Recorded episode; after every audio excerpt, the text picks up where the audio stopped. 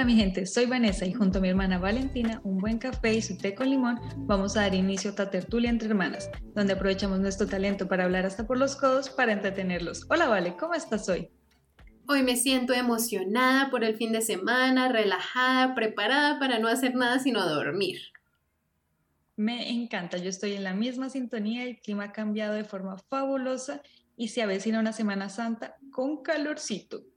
Bueno, cuando esto salga tal vez ya ha pasado la Semana Santa, pero sepan que la vamos a descansar. Pues sí, es probable. No recordaba que estamos adelantadas porque somos muy proactivas. Bueno, no sé si proactivas, pero es que si no grabamos desde antes, no editamos y si ustedes supieran todas las cosas que decimos que a mí me toca cortar, se sorprenderían. Pero cuéntame, Vane, ¿por qué me has convocado el día de hoy? Primero quiero dejar sentado que yo no sabía que me censuraba. Ahora que he hecho esa manifestación, te he convocado porque hoy el programa se trata de ti. Bueno, no exactamente así. Vale, ha tomado una decisión, la tomó hace unos seis años, bastante importante, que es difícil de entender para las personas que fuimos criados en el contexto colombiano y en la, en la no sé, tradición más occidental de cómo vemos la alimentación y cómo nos relacionamos con los animalitos, y es que ella es vegana. Por mi parte, yo soy muy terca, llevo dos años siendo vegetariana, no consumo proteínas de origen, eh, de origen animal, pero sí es cierto que no he hecho la transición al veganismo, aunque mi hermanita intenta seducirme. Y el día de hoy tiene todo este podcast para seducirnos, explicándonos cómo ha cambiado su vida desde que tomó la decisión de ser vegana. ¿Estás lista para la entrevista? Uy, no, así es mucha presión. Yo no sé si le voy a cambiar la vida a nadie, pero yo les contesto todas las preguntas que tengan. Pues vale, empecemos por el principio. ¿Cuál es la principal diferencia entre vegetarianismo y veganismo? Ok, el vegetarianismo es una dieta en la que no se consume, no sé si diría proteína animal, pues no se consume carne, parte de los animales. El veganismo ya es un estilo de vida completo en el que no consumes ningún tipo de producto de origen animal. Entonces no se limita solo a tu dieta, sino también tus productos de limpieza, todas las cosas que tú compras y pues evidentemente también la comida y no consumes ningún derivado animal. Entonces esas galletas deliciosas que yo comía antes, eh, que no tienen nada importante de animales, pero que a alguien se le ocurrió echarle suero de leche por algún motivo, ya no serían veganas porque ningún tipo de producto animal en ningún porcentaje cabe dentro del estilo de vida vegano. También hay una mm, categoría adicional que sería una dieta basada en plantas. Las dietas basadas en plantas tampoco consumen en su dieta productos animales, pero sus productos de limpieza o su ropa no tienen necesariamente que ser veganas. Entonces, en teoría, yo llevo seis años con una dieta basada en plantas, transicionando todos mis productos que no son alimenticios poco a poco hacia el veganismo. Recientemente me compré un gel de ducha que tenía la etiqueta que dice vegano y me hizo muy, muy feliz. bueno, vale, entonces ya sabemos que son seis meses de transición, seis meses, seis años de transición que llevas en esos productos y que iniciaste primero con una dieta a base de productos vegetales. Pero en ese inicio, ¿cómo fue? ¿Cómo fue la decisión y cómo eh, hiciste el cambio de dieta? Porque pues claro, venimos de Colombia, un contexto donde si lo conocen, la proteína vegetal, vegetal no, la proteína animal está presente en todas las comidas, en todas y de formas muy extrañas. Bueno, ¿cómo hice la transición? ¿Cuándo la hice? Bueno, es toda, toda una historia, entonces les voy a ir contando, les voy a ir contando, les voy a ir contando de a poquitos. ¿Cuándo hice la transición? Alrededor del 20 de julio de 2016. No tengo la fecha exacta porque sé que lo hice en un día, pero sé que fue en julio y sé que era un 20 y algo, entonces ahora yo lo redondeé porque es la independencia colombiana, entonces aprovechando que el 20 de julio está ahí, le pegué mi, mi aniversario del veganismo porque me parece más fácil. Entonces, eh, ¿cómo hice la transición? Es una historia chistosa porque yo ya le había dicho a mi familia que yo quería ser vegana, yo ya había aprendido muchas cosas, pero no sé, como que hice el intento y fallé una vez y ya después como que volví a mis viejas costumbres, pero ese fatídico día, no me enteras, ese hermoso día en, en julio, hace seis años, em, estaba sentada viendo un documental y estaba al lado de mi mamá, ella estaba viendo en la televisión alguna otra cosa, terminé de ver un documental que se llama Cowspiracy, entonces como conspiración, pero con vacas. Y me volteé hacia mi mamá y le dije, ma, no puedo comer más cosas animales, ni carne, ni nada de eso. Y ella me volteó y me dijo, ay no, usted otra vez con esas vainas, pero así ella no me creyera al principio, a partir de ese momento yo no volví a comer absolutamente nada que tuviera animales. De hecho, lo recuerdo, recuerdo el caos que fue en la casa, pero antes de bajar a todas las anécdotas que seguro nos vas a contar, esos documentales, esa información, todo eso que que habías visto que te llevó a tomar la decisión, ¿de dónde vino? ¿Hay alguna influencia? ¿Cómo fue ese proceso? Bueno, alguna influencia en particular. No recuerdo quién fue la primera persona que me haya mencionado el concepto de ser vegano o por qué. Pero recuerdo que había un video en particular de un eh, señor activista por los derechos de los animales que se llamaba, pues se llama, pero hace mucho que no veo videos de él, Gary Jurovsky, creo que se llama así, no estoy segura, eh, del apellido. Pero este señor tenía un video como de, eh, no sé si era 101 razones para ser vegano, algo así como que él te decía todos los motivos por el que podría ser vegano. Entonces cuando yo estaba cuando yo estaba en España, antes de que tú te fueras a España, en mi breve tiempo por allá, me acuerdo que yo vi el video completo del señor y todos sus argumentos para mí me parecían muy, muy razonables y yo empecé a buscar más creadores de contenido que fueran así activistas o personas que ya eran veganas para que me describieran más la situación. Y esas mismas charlas en YouTube eh, que te estaban explicando las situaciones también tenían referencias a los diferentes documentales que vi después. Entonces, en particular, Cowspiracy es un documental sobre el medio ambiente y el efecto de la cría de animales de manera industrializada en el medio ambiente, eh, pero ya había visto documentales sobre el maltrato animal, sobre el veganismo, sobre cuestiones de nutrición, pero justo después de terminar ese documental en particular fue que tomé la decisión como que se me movió un switch en la cabecita. Perfecto, la información te llegó y tomaste la decisión y nuestra mamá, la primera reacción fue como, ay no. A partir de ese momento yo lo sé, pero no lo recuerdo también, seguro no, no lo viví como algo tan tenso, pero para ti pudo haber sido algo tenso. ¿Cómo sientes que lo tomamos nosotros y cuál fue la parte más difícil con nosotros tres? Tu papá, tu mamá y, bueno, nuestros papás y yo. Mi papá y mi mamá, bueno, si quieres me los quedo yo. Em, la primera reacción que tuvo mi mamá fue de resistencia porque ella pensó que era un capricho y que además iba a ser algo que le iba a poner trabajo adicional en la casa, como de, aparte de que ya me estaba dando comida porque yo no sabía cocinar, nunca había cocinado nada en mi vida más allá de un arroz. Ella de pronto estaba diciendo como no, pero entonces me voy a poner a hacer todo esto, hacer dos almuerzos, hacer dos cosas diferentes. Me acuerdo que eso fue lo primero que me mencionó y se lo trajo a colación a mi papá en la mesa del comedor a la hora de la cena. Le dijo, ahora le dio a esta por ser vegana y no comer nada de animales. Y mi papá quedó como en shock. No me acuerdo que le haya dicho nada en particular, solo como, no, no haga eso, o sea, como para qué. Y yo me apegué al argumento que había dicho mi mamá de que es que la iba a poner a cocinar más cosas y yo le pregunté, mami, si yo aprendo a hacer mis productos adicionales, o sea, las bases del almuerzo son las mismas porque mi mamá, pues los arroces y los frijoles, pues no necesariamente tenían que tener carne. Si yo aprendo a hacer lo que hace falta de mi almuerzo, ¿tú me apoyarías? Y ella me dijo que sí. Y en los primeros, tal vez, mm, un primer mes o en los primeros dos meses, yo sí estuve encargándome de todas mis proteínas adicionales y haciéndolas a mano, porque aparte de todo no tenía plata como para ir a una tienda a comprar el producto ya procesado y etiquetado que la Beyond Burger, que ni nada de eso, sino pues tenía que aprender a hacerlo yo.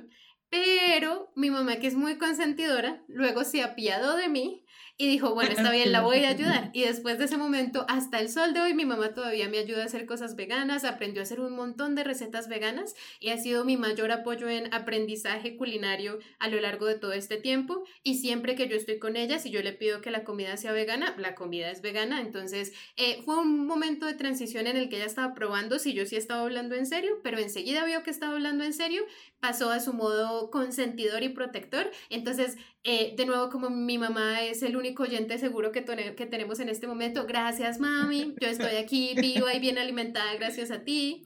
Em, no siento que hubiera ningún conflicto realmente porque no había, no, no vi ninguna resistencia particular porque la vida de ustedes no cambiaba porque mi vida cambiara. La mayor resistencia fue esa de mi mamá y duró muy poco, la verdad. Mm, bueno, afortunadamente yo también estaba pensando y no recordaba un momento de tensión, aunque yo en esa época un par de años antes había estado en contra del vegetarianismo y como ya les dije al inicio del programa, ahora soy vegetariana, entonces mi proceso es un poco diferente. Tú aprendiste a hacer tus primeras proteínas en esos dos meses en los que estabas así, demostrándole a tu mami, ah, bueno, a nuestra mami que estabas decidida. Y empezaste con los sustitutos alimenticios. Ahora, en retrospectiva que lo pienso, me doy cuenta que hay un montón de productos ya preparados, o sea, en el momento en que yo voy al mercado ya hay salchichas veganas, sustitutos de queso, el tofu está en todas partes, pero en esos primeros años que yo te acompañaba era bastante complejo y cuando íbamos a los restaurantes no siempre sabía si un producto era vegano o no porque parecía que no tenía carne, pero no teníamos esa seguridad. Entonces, ¿cuál fue lo más difícil en la transición Además, y además de los productos alimenticios, ¿qué otros productos tuviste que empezar a sustituir? Mm, lo más difícil en mi transición probablemente era fuera de la casa, porque uno cuando está en su casa tiene la libertad de comer algo que aunque sea aburrido, tiene todos los nutrientes necesarios. Entonces, lo que yo también quisiera hablar en algún momento, podemos tener un capítulo de nutrición, pero que me parece súper importante es que tengamos un entendimiento de que es un macronutriente y un micronutriente y cómo tú puedes conseguir esos mismos macro y micronutrientes a partir de casi cualquier alimento si los balanceas correctamente. Entonces yo me enfocaba era más en eso y no tanto en qué tan divertida era la comida. Entonces en la casa podía comer, no sé, arroz con frijoles y el arroz con frijoles es barato, bonito, hermoso, sabe delicioso.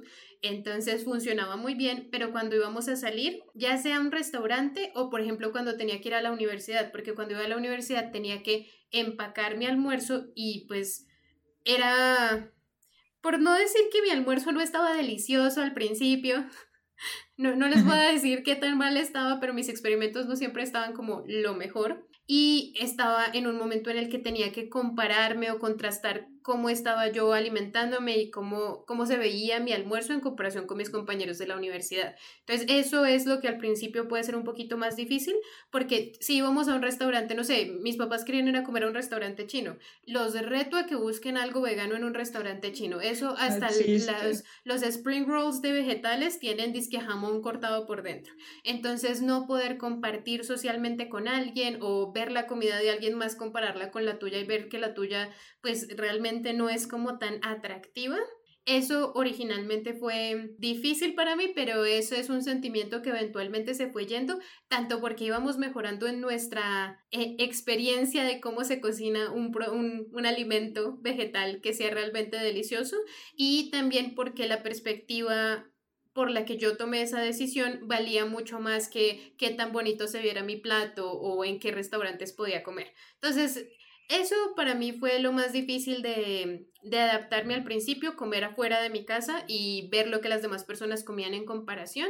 Y los productos que más he tenido que reemplazar, he tenido que reemplazar jabones, cremas, tintes para el cabello. Entonces ahorita yo utilizo un tinte para el pelo rosadito y es completamente vegano y cruelty free. También me tocó aprender la diferencia entre vegano y cruelty free porque una cosa es que no esté probado en animales y otra es que no tenga ingredientes animales. Creo que lo más difícil que me ha costado es encontrar cosas de limpieza que tengan una etiqueta clara de que son veganos. Porque, por ejemplo, si yo cojo ahorita la crema que tengo encima del escritorio, que es de Natura, Tú lo miras y atrás tiene una B y dice producto vegano. Entonces es muy fácil saberlo y con los productos de maquillaje y de cuidado personal hay etiquetas muchísimo más claras, pero no sé, un limpiador de pisos realmente no te lo etiquetan y pues podría llegar a ser que uno de los ingredientes es de animal y realmente no te lo dicen. Normalmente son químicos que no tienen esa relación, por eso no lo etiquetan tan claro, pero es algo que igual uno tendría que revisar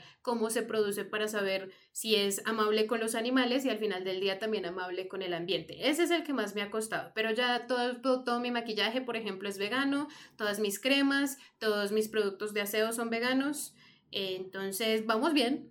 Todo lo que yo soy consciente y la ropa, yo nunca había comprado productos, por ejemplo, de cuero, sino pues lo que es más barato que es el material sintético, entonces realmente no tuve que reemplazar nada porque pues el plástico no es bueno, pero es vegano. Ok, ahí podemos después tener una conversación sobre plásticos. Ah, bueno, también estoy reemplazando los plásticos por otros motivos, pero no afectó mi categoría como vegana o mi transición al veganismo. Sí, de hecho, cuando me dices lo del cuero, recuerdo tanto un año, yo creo que tú ya llevas como un año siendo vegana y querías comprar un bolso para la universidad.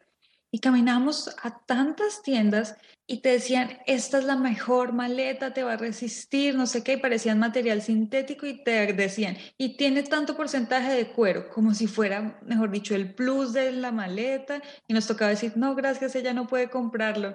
Fue uno de esos momentos que, no, pero ¿por qué las personas ofrecen tanto cuero en esta vida?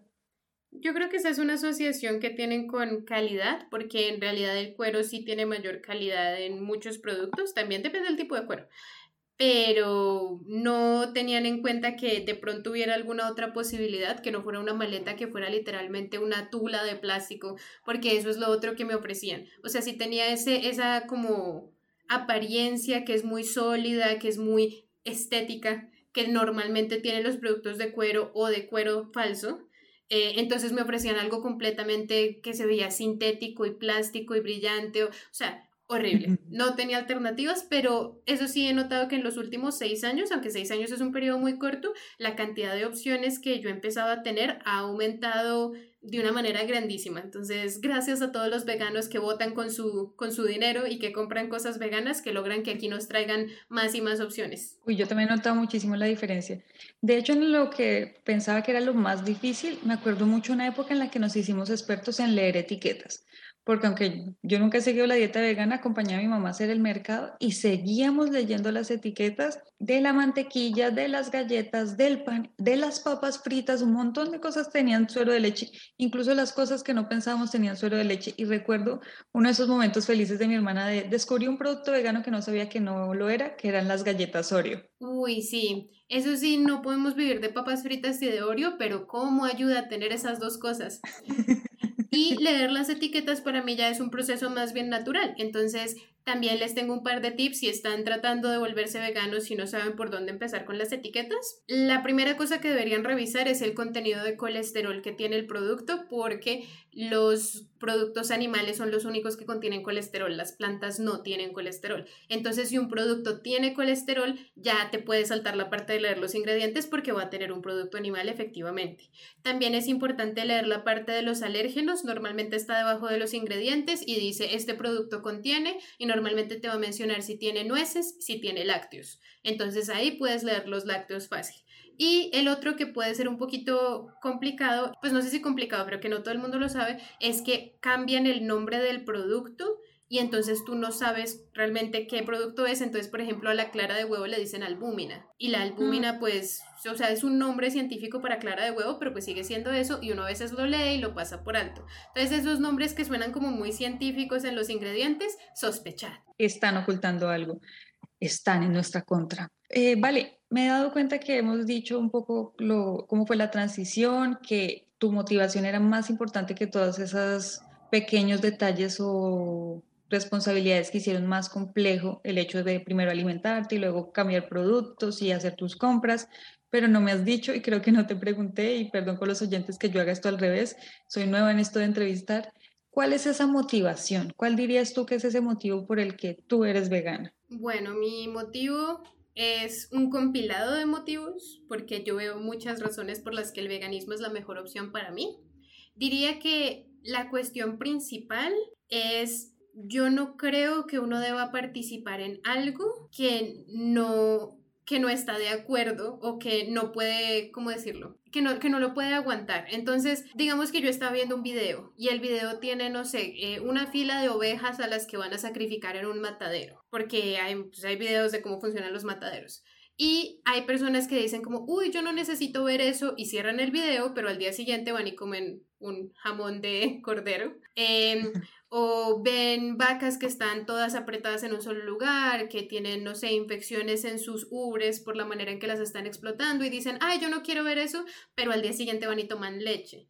Y yo creo que eso es un proceso muy normal que uno hace, eso se llama disonancia cognitiva y luego podemos hablar de, de, todos los argumentos para el veganismo, pero para ponerlo en términos simples, yo creo que si uno no es capaz de ver el proceso con el que se está produciendo el alimento, uno no lo debería consumir. Porque si yo no estoy de acuerdo cómo se está haciendo, si yo veo que el animal sufre y para mí eso es algo que genera algún tipo de desagrado o me parece, no sé, asquerosas las condiciones en las que viven o me hace sentir mal en general verlo, pienso que sería ir en contra de quién soy yo pagar porque ese proceso siga ocurriendo. Y ese para mí es mi proceso principal. Siento que si yo no podría ser parte del proceso de sacrificar un animal, limpiarlo y organizarlo para consumirlo, particularmente porque siento que sería cruel o porque estoy en desacuerdo con el dolor que pasa ese animal, pues no tiene sentido que yo le pague a alguien más por hacerlo. Ese es uno de mis argumentos principales de cómo vivir yo en paz conmigo misma porque siento que estaría contribuyendo a algo pues con lo que yo no estoy de acuerdo. Que por ejemplo ese es un argumento que no afectaría a una persona que le encanta ir a cazar venados y luego come carne de venado. No es el mismo tipo de personalidad, no vemos el, el mundo de la misma manera, pero ese es mi argumento principal y lo que me mantiene como con más convicción en el asunto. También considero que la producción industrializada de animales es muy dañina para el medio ambiente y no es algo que me está inventando, las estadísticas existen. Una de las mayores de las cosas que mayor impacto individual en el ambiente puede tener es dejar de consumir productos animales. Muchas cosas del ambiente tienen que ver más con corporaciones y cómo hacen las cosas, cómo se producen los productos, lo de los plásticos que ya estábamos hablando, pero en términos individuales el, mayor cambio que podrías hacer, lo que tendría mayor efecto en tu día a día, más allá de cerrar la llave cuando no te estás cepillando los dientes o apagar las luces, es dejar los productos animales. Entonces, ambientalmente también es un argumento muy fuerte. Y finalmente, el argumento de la salud, pues es algo que es más, que tiene más debate, pero he tenido suficiente información, he recibido suficientes argumentos con respecto al veganismo que me hacen sentir que a largo plazo es mucho mejor para la salud disminuir o eliminar el consumo de productos animales, particularmente porque las carnes y las carnes procesadas son carcinógenos, o sea, casi del mismo nivel y si no del mismo nivel que, por ejemplo, los cigarrillos. Y pues yo soy alguien que no fuma precisamente por esa razón, por mi salud. Entonces, si dos cosas están clasificadas bajo la misma sombrilla y a mí me importa tanto mi salud, pues tampoco siento que eso contribuya. Entonces, cada vez que me siento como flaquear en alguna de las direcciones, tengo suficientes argumentos en diferentes áreas de mi vida para hacerme no dudar. Y el principal es efectivamente la manera en que yo veo los animales y el hecho de que yo no pudiera ser parte de ese proceso y sentirme bien conmigo misma. Pues tiene todo el sentido. De hecho, me hiciste pensar en ese refrán que dice, a uno le gustan las salchichas, pero no le gusta ver cómo las hacen. Tal vez es un, un refrán que contiene una falta de conciencia sobre lo que estamos comiendo y sobre lo que permitimos en el mundo muchas veces. Hay, un, hay una filosofía respecto al origen de la maldad, maldad como concepto filosófico, no como personas malas, que es esa permisividad con las personas que creemos que están haciendo algo malo, pero no nos está afectando a nosotros, entonces permitimos que siga. Hay una reflexión ahí que podemos hacer después en un capítulo mucho más filosófico al respecto. Por el momento, ya que tenemos clara todas tus motivaciones y que sabemos que tu familia, me incluyo, no tomó mal tu decisión, de hecho mi mamá te apoyó un montón, ¿Cómo fue con el resto de personas? ¿Cómo fue con el círculo social? ¿Cómo era cuando te invitaban a salir? Y si te han dicho algo que ha sido como la más feo, los comentarios típicos que te dicen que tú estás como, estoy cansada de contestar esto. Bueno, en círculos sociales, cuando yo estaba en la universidad, yo le conté a mis compañeros que yo quería ser vegana. Normalmente recibía respuestas que eran cuestiona o sea, cuestionaban el argumento, pero no, no me insultaban de ninguna manera y no se volvía el centro de mi personalidad. Porque las personas con las que estaba estudiando eran personas muy inteligentes, educadas, todos me querían, éramos amigos, normal. Em, me acuerdo que me dijeron cosas como una sola persona no hace diferencia para el ambiente, no importa porque tú solamente eres una, no estoy de acuerdo con que los argumentos contra el ambiente, pues no contra el ambiente, pero sobre lo del ambiente estén bien y entonces me hablaban ya más de cuestiones estadísticas. Era un debate mucho más fluido y con cada uno de ellos fui encontrando un punto en el que ellos entendían yo por qué estaba haciendo lo que estaba haciendo y la mayoría me intentaban apoyar. Entonces no había mucho problema y en muchos casos sí me ayudaban a conseguir qué comer entonces yo iba a la casa de una amiga y ella tenía leche de soya en polvo porque la mamá la compraba y entonces yo iba y comía eh, un cereal que yo sabía que era vegano con la leche de soya de ella y eso era muy fácil. El mayor problema que tuve en términos sociales con el veganismo pasó más en campos laborales porque en áreas laborales hay dos cosas que afectan mucho. Una es uno no está solo con sus amigos, sino como con cualquier persona que sea parte de su equipo de trabajo. Y dos, hay muchas más actividades sociales forzadas al grupo de trabajo que también suelen incluir comida. Entonces, si alguna vez han trabajado en una de esas compañías modernas slash call centers, se van a dar cuenta que uno de los premios que más tienen es, este viernes les compramos pizza y pues ya eso es un proceso en el que a mí me toca explicar por qué mi pizza es diferente, porque yo no puedo comer de tal parte, porque a mí me toca prácticamente comer pan el día que todos están comiendo pizza, porque a mí no me aplica lo que supuestamente es un premio para todos. Y eso llama mucho más la atención a el veganismo y a la persona rara que no está haciendo lo que los demás. Y una de las actitudes que yo más me encontré con el tiempo y que más me irrita es cuando yo no mencionaba mi veganismo porque yo no tenía necesidad de estar así haciendo proselitismo con nadie, las personas a mi alrededor lo volvían la única parte de mi personalidad que les importaba y lo mencionaban todo el tiempo. Aunque yo no estuviera diciendo nada, salía el argumento y entonces se ponían filosóficos y entonces me decían, ay, pero es que yo nunca podría hacer eso, ay, pero es que el tocino es tan rico, ay, pero es que tal cosa es tan deliciosa.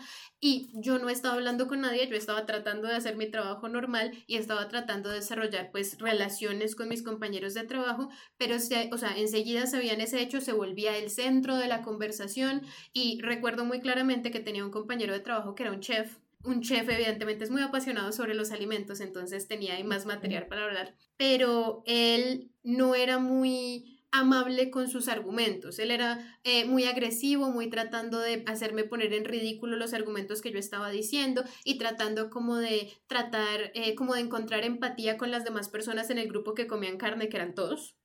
Eh, como para decir cierto que tenemos razón y señalar pues entonces que yo era la cosa rara y diferente cuando yo realmente nunca pedí tener esa conversación. Yo no estaba tratando de convencer a nadie, yo solo les contaba mis razones y ellos preguntaban para que entendieran mi punto de vista, lo normal. Entonces ahí siento que sí hacía falta más información y más de esa perspectiva que de pronto encontré en la universidad porque en la universidad personas pasaban y me decían como, ay, yo nunca podría ser vegano, eso es lo que siempre nos dicen, y pues normal, o sea, tú nunca podrías está bien, yo no te estoy tratando de convencer, pero cuando alguien más te fuerza a entrar en ese debate y se vuelve de lo que quieren hablar contigo por horas y tú te ves forzado a todos los días llegar y que vuelvan otra vez a lo mismo, sí resulta muy cansado y se siente muy alienante porque yo no soy Valentina la niña vegana, yo soy una persona completa que ha tomado la decisión de ser vegana y cualquier persona con la que vaya a tener una relación podría fijarse en cualquier otra parte de mi personalidad y podríamos encontrar algo en común, pero no sé, sentía sentía que me estaban era separando por algo que pues yo nunca estaba tratando de forzarlos a ellos a hacer, solamente era mi decisión personal. Eso fue, ya que me has mencionado que, era lo más difícil, eso socialmente es lo más difícil. Pues ahora que me lo mencionas así, me quedo pensando en, en, esa, en ese escenario y no sé si tú piensas que las personas de alguna forma se sienten amenazadas con tu decisión, pues porque reaccionan un poco a la defensiva cuando tú no les estás diciendo, saca eso de tu plato? Mm, creo que sí es una reacción defensiva porque a muchas personas les pasa, ellos no se dan cuenta que ellos no quieren cuestionar el argumento y el argumento tiene que estar mal, porque no importa no importa que yo lo esté haciendo o que yo no lo esté haciendo, sino es como esta persona vio un argumento y tomó una decisión al respecto, pero yo que soy inteligente y que estoy acostumbrado a ser la persona más inteligente en esta habitación, por decirlo así, o que yo siento que todas mis decisiones tienen sentido, si yo no elimino este argumento, no voy a poder estar tranquilo tomando la decisión que yo quiero tomar porque la decisión no se está tomando por seguir un argumento lógico, sino porque es lo que quieren hacer y luego generan argumentos alrededor de ese deseo, que pues también es una manera de actuar, pero yo no tengo por qué ser conejillo de indias acá para recibir esa angustia eh, lógico, existencial que les genera un argumento que existe solo porque yo sí tomé una decisión basada en ese argumento. Entonces sí siento que hay como una amenaza de alguien que se pregunta, ¿será que yo podría estar mal? Y en vez de cuestionárselo y tomar una decisión, depende de si ese argumento está bien o mal, solamente tienen que eliminarlo de la ecuación porque no quieren tener que tomar la misma decisión que yo tomé, porque sienten que es muy difícil. Sí, es que pareciera que se sintieran empujados a tomar alguna decisión, a reflexionar al respecto. De pronto les pones el proceso de la salchicha encima de la mesa y no quieren verlo. Y me hiciste pensar que frente al vegetarianismo no hay tanta resistencia, pero sí me pasó cuando llevaba pocos meses de ser vegetariana que la gente me decía, ay, yo lo intenté y lo dejé justo a los tres meses o justo a los cuatro meses. O iba a la casa de una amiga y me decía, sí, yo también lo estoy intentando y es que tengo todos los mismos argumentos que tú, pero no puedo. Y yo, tranquila, no me sirvas de eso, está bien. Pero como que se justificaban en su decisión y es como, pero yo no les estoy preguntando, solo pedí tal producto sin carne o pregunté si hay una opción vegetariana. Creo que es el mismo proceso y eso de yo lo estoy intentando y es muy difícil, pues cada uno tiene su proceso y de pronto esas personas eventualmente, así como tú, que tú eventualmente si te volviste vegetariana, pueden llegar a esa conclusión o puede que ellos nunca dejen de consumir carne. Cualquiera de esas dos opciones está bien y no y si alguna de las personas en el público tiene amigos o familiares que pues quieran ser vegetarianos, veganos o que ya lo sean, no sientan que tienen que argumentarle a esa persona porque no lo son, solo discútanlo consigo mismos si eso es algo que cuando hay alguien que es vegano o vegetariano en la habitación les genera incertidumbre de si deberían justificarlo, de pronto es porque también necesitan con ustedes mismos tener esa conversación y ver por qué yo tomo una decisión y la otra. Así cuando otra persona entre a su vida, así tengan un estilo de vida completamente diferente, no se vuelve ni un debate, ni una excusa, ni, ni disculparse con esa persona, sino que cada uno está firme en su posición y está claro por qué hace las cosas y entonces lo discutimos como adultos, o sea, lo hablamos y, ya, y queda claro y no tiene por qué ser una conversación ni siquiera. Si yo llego a tu casa y te digo, ah, no, yo no puedo comer eso porque soy vegana, no es una invitación a debatirme, es solo te estoy diciendo yo por qué no voy a comer eso y, y ya. Entonces, si quieren tener el debate, y la conversación, pues ni siquiera un debate, si quieren saber los argumentos de esa persona o quieren tener esa conversación para eh, tratar de entender mejor, eso siempre es bienvenido y a todos nosotros nos encanta hablar de las razones por las que hemos tomado esta decisión, pero tampoco se sientan amenazados si no es una conversación que se, que se sienten listos para tener. Esa también es una opción, podemos hablar de eso después, en algún momento cuando quieran tener esa conversación, pero no tiene por qué ser... No tiene por qué ser nada más, o sea, no le busquemos más patas al gato. Bueno, me encantan. Espero que muchas personas escuchen ese consejo porque sí sentí la resistencia. Vale, ahora que tienes tu nuevo hogar, que estás, ahora sí puedo confesarlo con Camilo, que la semana pasada lo nombramos, pero no dijimos quién era. Él tomó la decisión de ser vegano, me parece, pero puedo estar confundida después de conocerte. Entonces, quiero saber, Camilo es vegano y desde cuándo, por, también por qué. Bueno, entonces les voy a contar nuestra maravillosa historia. Yo conocí a Camilo unos pues era sobre el veganismo, pero también. Eh, yo conocí a Camilo cuando llevaba unos 5 o 6 meses siendo vegana. Ya tenía todos mis argumentos, ya había visto todos los documentales, ya sabía exactamente yo por qué estaba haciendo lo que estaba haciendo.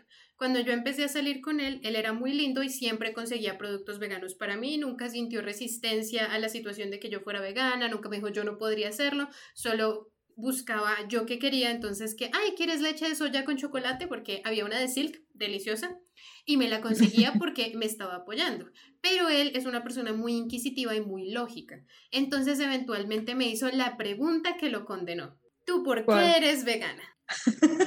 y con él las cosas siempre se pueden hablar de una manera muy académica, él es muy académico en la manera en que piensa y yo le presenté los argumentos, las estadísticas, los documentales. Sí le estaba haciendo un poquito de proselitismo, pero muy sutil. Más que nada le mostré los mismos em, materiales que me convencieron a mí y él muy, no sé, de, de su manera muy lógica de pensar, dijo, todos esos argumentos tienen sentido, esa decisión tiene sentido, voy a tomar esa decisión. Entonces, más o menos el mismo proceso que yo en cómo se convenció, o sea, hay gente que piensa que no sé, yo, yo le dije como, ay, no, si no eres vegano no podemos estar juntos o algo, pero realmente no fue así. Él tenía curiosidad, yo le mostré los argumentos, se convenció y como él es tan lógico, realmente no le costaba mucho tomar la decisión. Le costó la transición más que nada en términos sociales porque la familia de él no está de acuerdo con que seamos veganos. Hasta el sol de hoy ellos todavía no están de acuerdo con esa decisión y yo entiendo, yo entiendo por qué, por la manera en que ellos ven las cosas. Em, entonces cada vez que él iba a la casa de ellos le ofrecían que el postre que estaba hecho a base de leche, que pescado al menos, que se comiera un huevo y él no, no era como tan rígido con sus reglas originalmente, entonces yo tomé mi decisión y de la noche a la mañana dejé de consumir todos esos productos. Él más se fue convenciendo más y más a sí mismo y fue desarrollando hábitos a lo largo de más o menos un año, un poquito menos de un año. Entonces eh, fue, yo diría que pescatarian, esos vegetarianos que comen también pescado. Eh, ah, flexi vegetariano le dicen acá. Ah, bueno, flexi vegetariano por el primer año y luego tomó la decisión de que iba a terminar su transición y después de eso, o sea, él siempre estaba comiendo vegano en la casa, pero ocasionalmente afuera o en la casa de sus papás comía ya sea productos lácteos o, pescados. Y luego después de que pasó ese primer año en el que él estaba transicionando, él dijo, no, me toca ponerme serio y también de la noche a la mañana pasó de flexi vegetariano a vegano. Bueno, súper bien porque ya sabemos que en tu hogar todos son veganos. Hay una pregunta un poco complicada no la hago con mala fe, pero quiero tu perspectiva. ¿Tú crees que la población, la humanidad en general, debería tender hacia el veganismo? Y si crees eso, porque crees que actualmente no hemos hecho esa transición? Sí. Si tú me preguntaras si yo creo que todo el mundo debería ser vegano, yo diría que no, particularmente porque hay personas que no tienen esa opción. Entonces, eh, en privado, antes de hacer este capítulo, estábamos hablando de cómo hay algunas poblaciones que viven en lugares desérticos en donde las plantas realmente no crecen, lo único que se puede tener son animales que sobrevivan en esa área desértica y no podrían sostener una dieta con los tres pedacitos de planta que crecen por kilómetro cuadrado en el desierto. Em, entonces, yo no diría que esa persona necesita hacer una transición porque no tendría las posibilidades y porque muy probablemente esa persona no está contribuyendo a ningún tipo de mal ambiental, industrial, colectivo porque está viviendo en un lugar muy aislado. También así pasa con algunas personas que viven en poblaciones aisladas de Alaska y cosas así pero la mayoría de las poblaciones no viven en esas condiciones. Vivimos en ciudades modernas, con opciones, con alternativas, en donde también hay muchísima sobrepoblación. Yo consideraría que sería mejor si muchísimas personas redujeran su consumo de carne y de productos animales o efectivamente se volvieran veganos, porque tendríamos dos conclusiones que a mí me parecerían muy buenas. La primera sería, tendríamos un menor impacto ambiental colectivamente, que sería significativo para evitar el calentamiento global que también estaríamos evitando muchos de los efectos negativos que estamos teniendo, por ejemplo, en los océanos, tendría muchos efectos en la deforestación, porque luego les cuento todos los argumentos de que tiene que ver el veganismo con la deforestación y las cosas, pero en resumen, tendríamos un efecto ambiental, y el segundo efecto que me parece muy importante es que los productos vegetales, cuando se producen más productos vegetales que animales, se puede redistribuir los alimentos de manera que reduce la cantidad de hambre que hay globalmente. Entonces, si hacemos una matemática básica sin irnos muy profundo, uno tiene que alimentar a la vaca para luego consumir su carne. Si ese alimento no va a la vaca, sino que va directamente a las personas, alimenta muchísimas más personas que si yo alimento a la vaca y luego la mato para tener su carne. Entonces, en ese sentido, ayudaríamos tanto al ambiente como a los problemas de hambruna que tenemos que han sido, pues, en el mundo son un problema todavía muy significativo y muy grande. Entonces, por eso yo creo que así no todos nos volvamos veganos, si todos tendemos hacia la reducción del consumo de productos animales, tendríamos esos dos efectos muy beneficiosos. Bueno, y te saltaste una parte de la pregunta. ¿Por qué crees que no hemos hecho esa transición?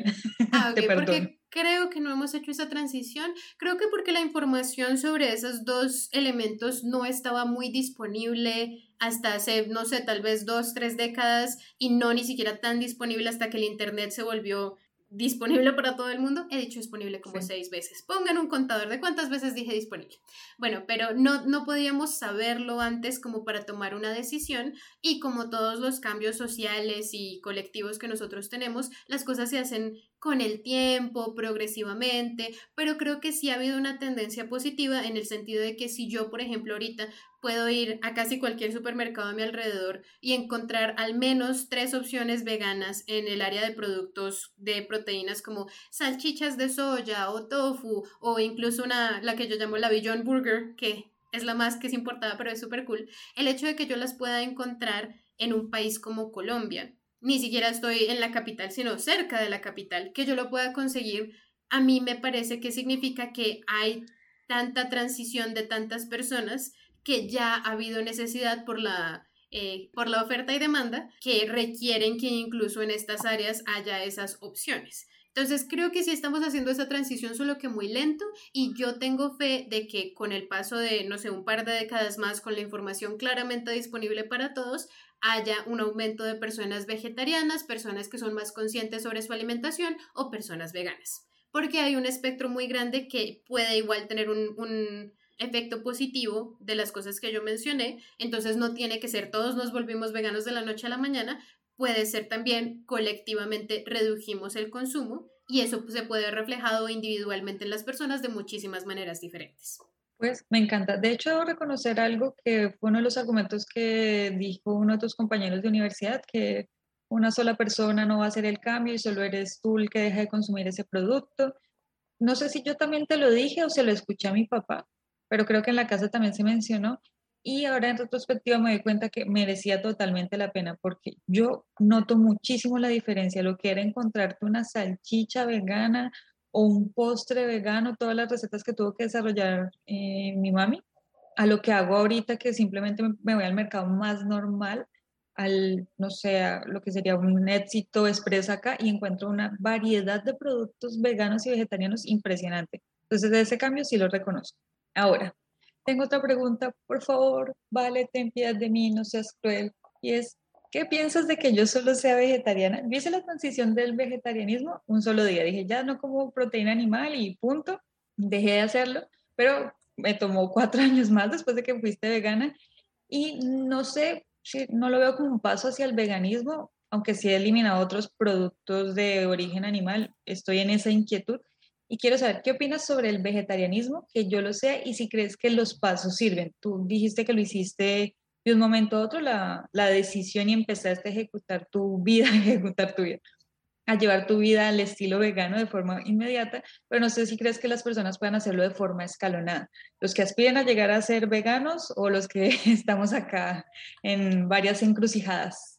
Bueno, ¿qué pienso de que tú individualmente seas vegetariana? Yo creo que como yo conozco tu historia, la manera en que tú veías el vegetarianismo y el veganismo cuando éramos más pequeñas, yo me acuerdo que la primera vez que yo escuché la palabra vegana es porque tú te estabas quejando de alguien que era vegano y que te parecía que era demasiado.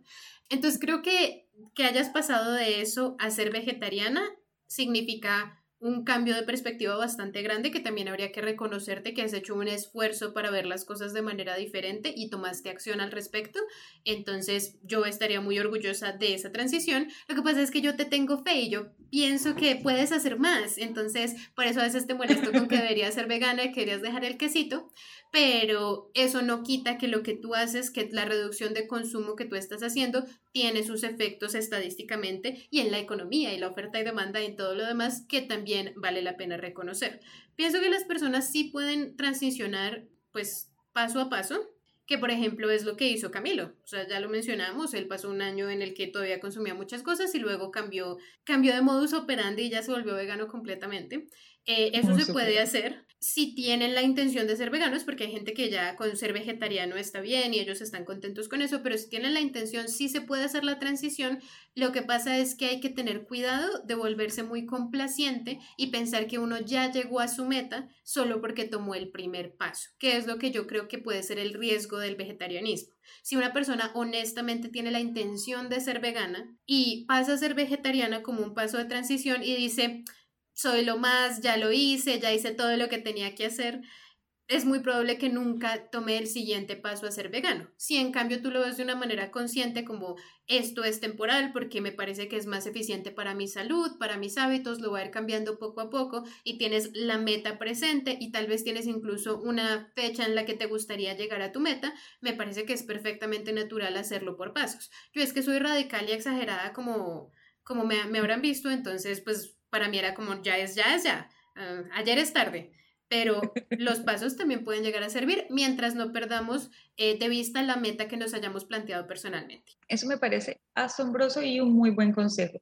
Te tengo una pregunta final para los que se hayan dejado seducir por esta visión vegana y es, ¿qué páginas, aplicaciones o sitios recomiendas para informarnos sobre motivos para ser veganos, sobre productos para ser veganos, sobre restaurantes. Había una que quería que nombrara si es esas personas que se dedicaron a escribirle a los restaurantes de cadena y a preguntarles si sus salsas tenían productos animales, que fue asombroso. Recuerdo que fue la que te llevó a dejar la salsa de ajo de sándwich cubano que la amabas hasta que te diste cuenta que no, que sí tenía productos animales. Bueno, entonces les voy a contar qué, qué materiales podrían consumir. Si estamos hablando en términos de dónde podrían encontrar los argumentos por lo que, los que de pronto podrían llegar a ser veganos, yo les recomendaría que miren Conspiracy, si están hablando más de cosas ambientales. Hay un documental que yo nunca he querido ver porque no necesito verlo, yo ya sé que yo estoy bien, que se llama Earthlings, que es sobre el maltrato animal. Entonces, si lo quieren ver, yo, yo dije, no, no lo puedo ver y eso también me ayudó a tomar mi decisión porque dije, no, si no lo puedo ver, pues evidentemente no, no puedo seguir contribuyendo con esto. Entonces, esos dos me gustan mucho y hay uno que es un poquito más volado porque es un poquito más artístico, pero que me parece súper interesante, que es un documental, no, no un documental, un mockumentary, un documental de mentiras, como...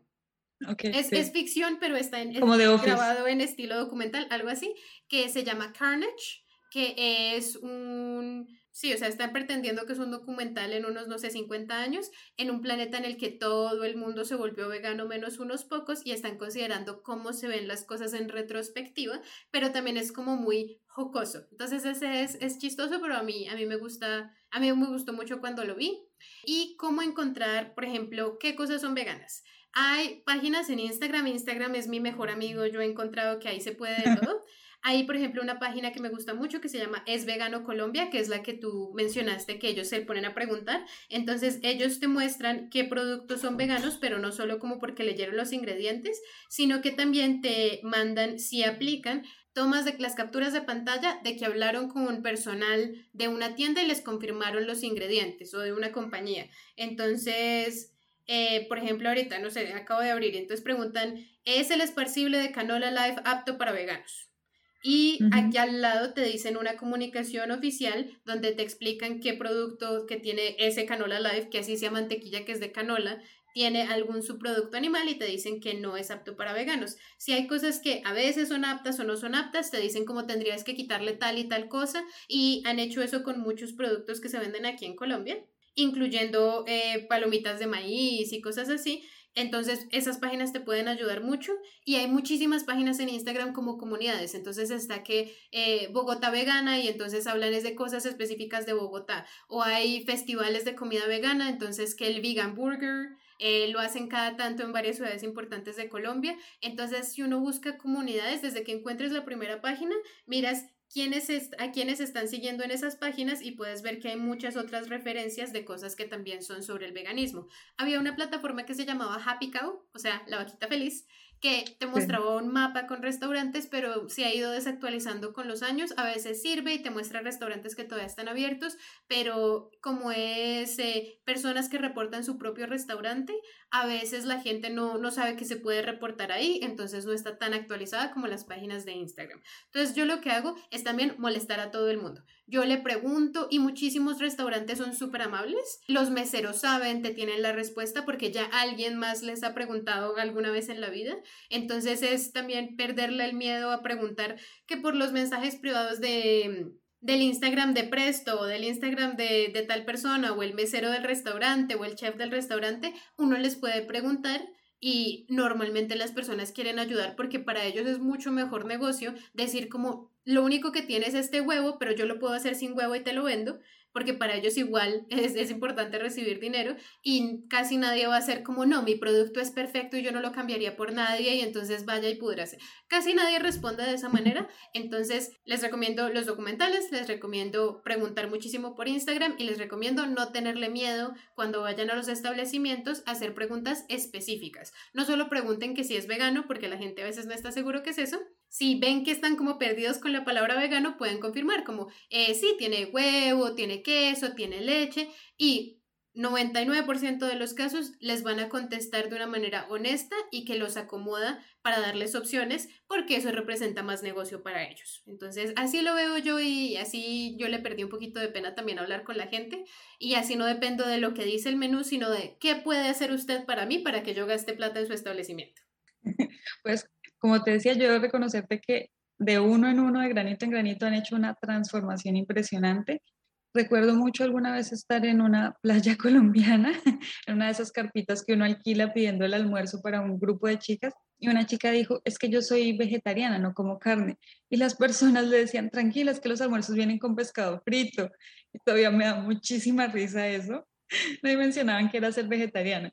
Pero luego recuerdo otra anécdota que fue una de esas veces en la que la vida me tiró las palabras a la boca, eso que uno escupe al aire y le cae en la cara, que fue una vez que fuimos a Neiva, ¿vale? En la que era un año nuevo y no nos quedamos en la ciudad, porque Neiva es una ciudad capital, sino que nos fuimos a el pueblo pequeñito, pueblo viejo creo que se llama, más cercano al desierto de la Tatacoa.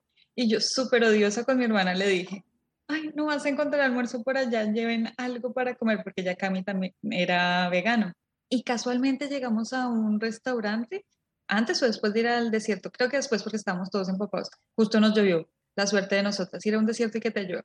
Llegamos a un restaurante y había arroz vegano y vegetariano y ellos estaban los más felices. Y luego encontraron un restaurante abierto el primero de enero con tamales veganos y mi mamá y yo no habíamos comido bien la noche anterior. Si no es porque el chico de recepción del hotel nos dice dónde podíamos pedir domicilio, no hubiéramos tenido comida.